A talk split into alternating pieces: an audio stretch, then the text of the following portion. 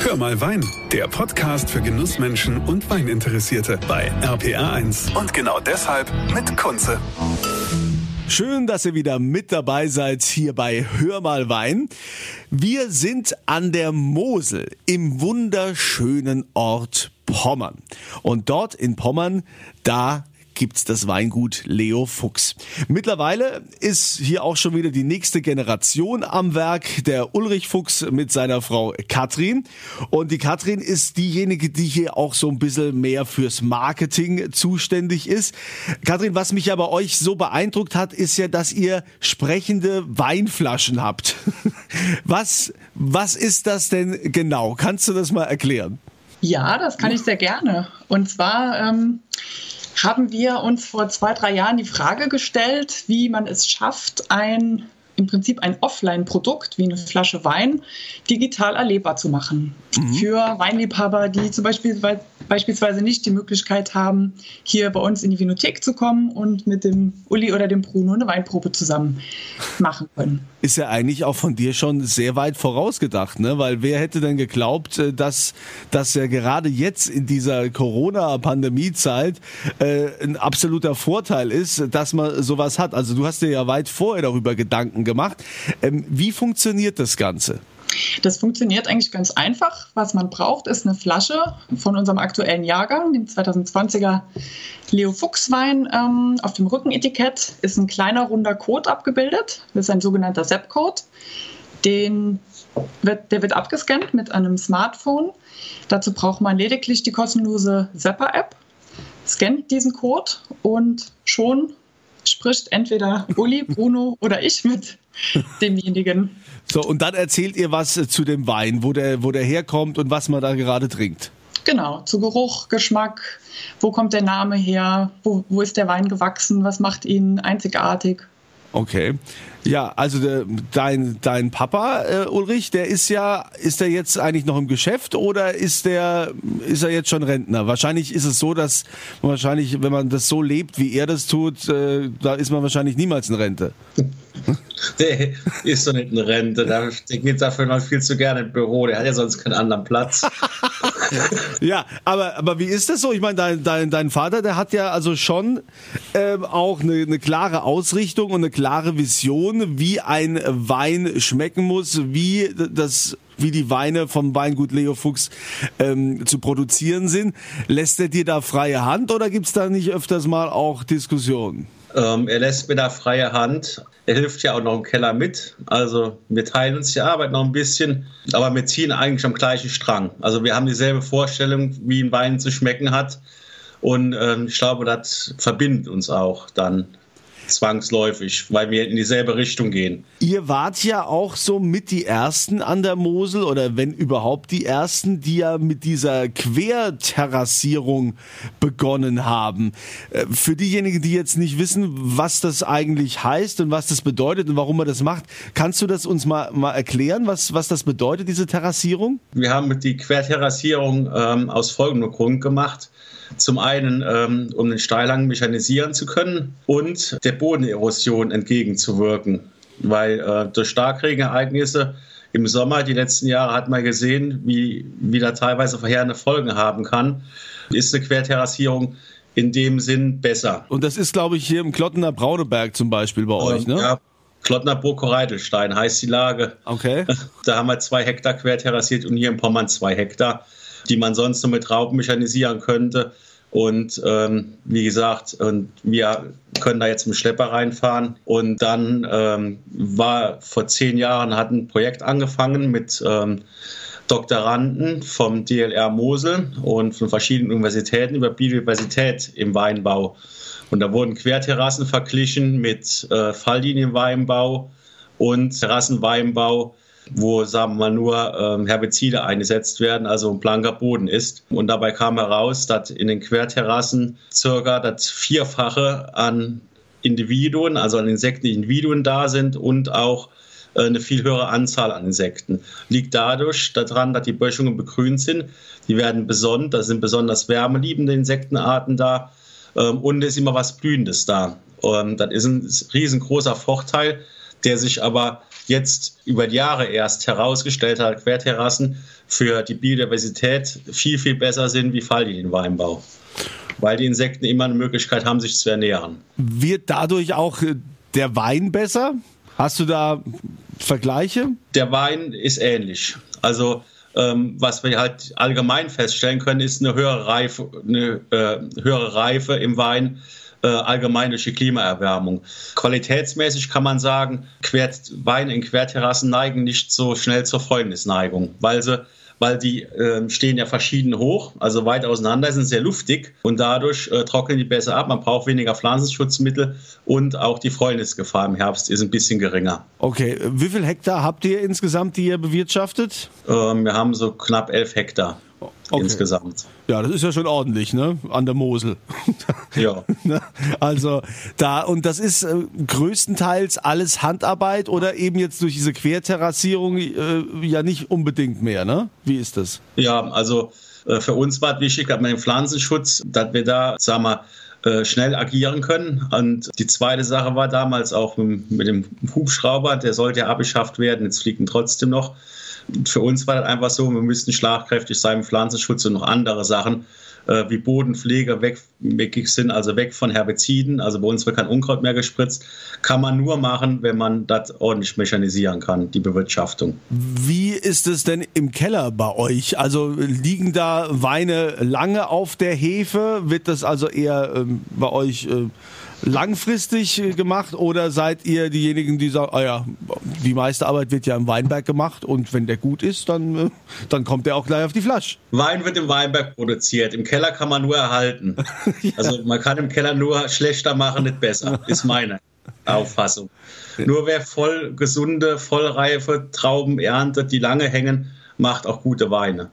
Und im Keller ist bei uns eigentlich äh, ähm, ein Nichts, ein beobachtendes Nichtstun, würde ich sagen. Kontrolliertes Nichtstun, wie Bruno sagen Oder kontrolliertes Nichtstun, ja. Aha. wir, vergehren, wir vergehren teilweise spontan äh, einen kleinen Teil mit, äh, äh mit Reinzuchthäfen. Und ähm, einziges, was wir machen, ist Temperatur äh, kontrollieren, äh, probieren, wie der sich entwickelt. Also Qualitätskontrolle und äh, die Gärung beobachten. Und dann lassen wir die Weine bis äh, Ende Januar, Anfang Februar auf der Hefe liegen, werden einmal filtriert und dann im Frühjahr abgefüllt. Fertig. Fertig. Ja. Also dafür, dass es äh, so, so leicht klingt, also äh, ist es ja Wahnsinn, was da so rauskommt. Ich habe ja auch schon einige Weine von euch mal probiert, also finde das schon äh, bemerkenswert. Kathrin, wie, wie hat sich denn jetzt so äh, durch Corona auch äh, die Tätigkeit im, im Weingut verändert? Hm, für uns eigentlich nicht wirklich, weil wir den Vorteil hatten, dass wir bereits vor Corona einen gut funktionierenden Webshop hatten wir haben die sprechenden Etiketten 2019 äh, im Frühjahr lanciert und ja, sind eigentlich für die digitale äh, Nachfrage gut gerüstet gewesen.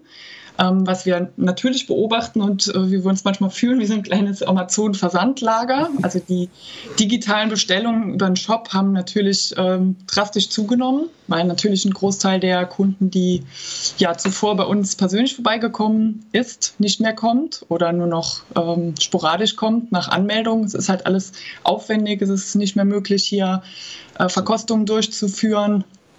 Ähm, ja, und die Kunden bestellen digital. Sie sind es inzwischen ja auch gewohnt.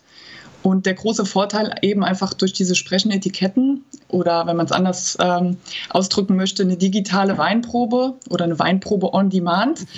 ähm, der große Vorteil bei unseren Weinproben ist, dass ähm, der Kunde entscheidet, wann er die Weinprobe durchführt, mit wem er die durchführt und wie lange er die durchführt.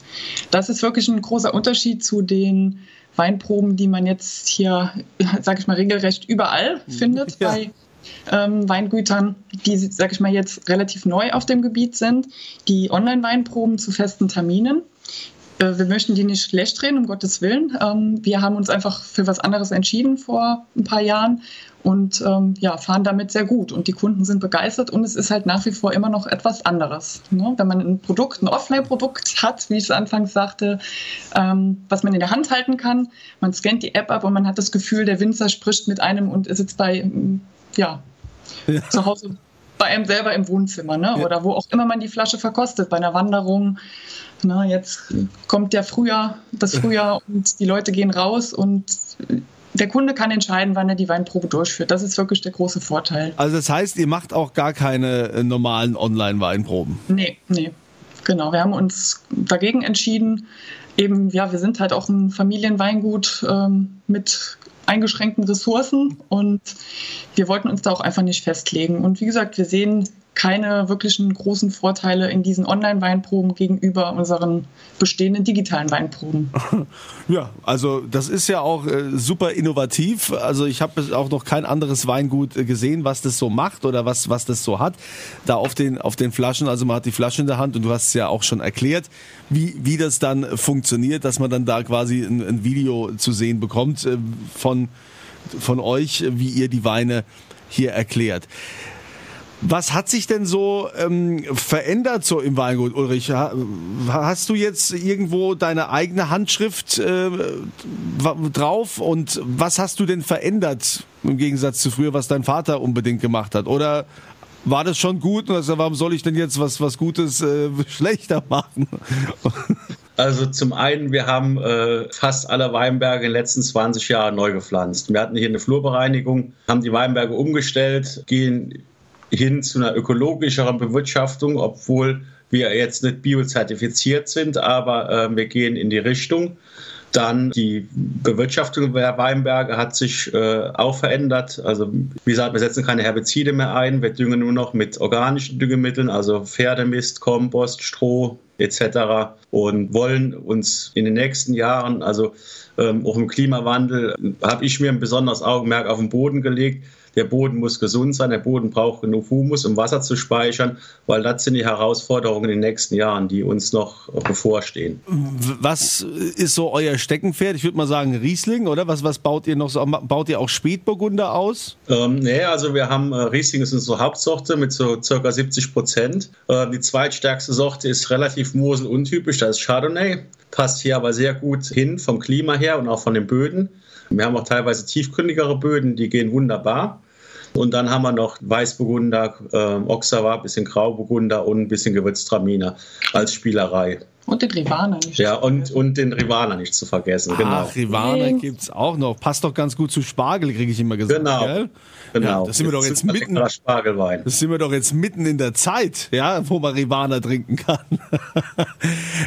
Gibt's denn auch äh, so, so Weine, wo du, die in der Flasche sind, wo du sagst, oh, der ist jetzt äh, super, aber ich glaube, in drei bis fünf Jahren ist der noch viel besser. Haben wir auch, ja. Also gerade die hochwertigen Sachen wie große Gewächse oder ähm, späten Auslesen, trocken, also eher feinherb ausgebaut äh, oder süß, die entwickeln halt nach Jahren erst ihre, ihren wahre, äh, äh, wahren Glanz, sage ich mal so. Die sind am Anfang gut, aber die werden mit den Jahren besser, definitiv. Man sagt ja immer, weil an der Mosel so viel äh, Handarbeit äh, gema gemacht werden muss, weil an der Mosel natürlich das alles viel teurer zu bewirtschaften ist. Würdest du sagen, dass eure Weine nach wie vor zu billig sind, dass ihr eigentlich noch, dass die Moselwinzer viel mehr für die Flasche bekommen müssten?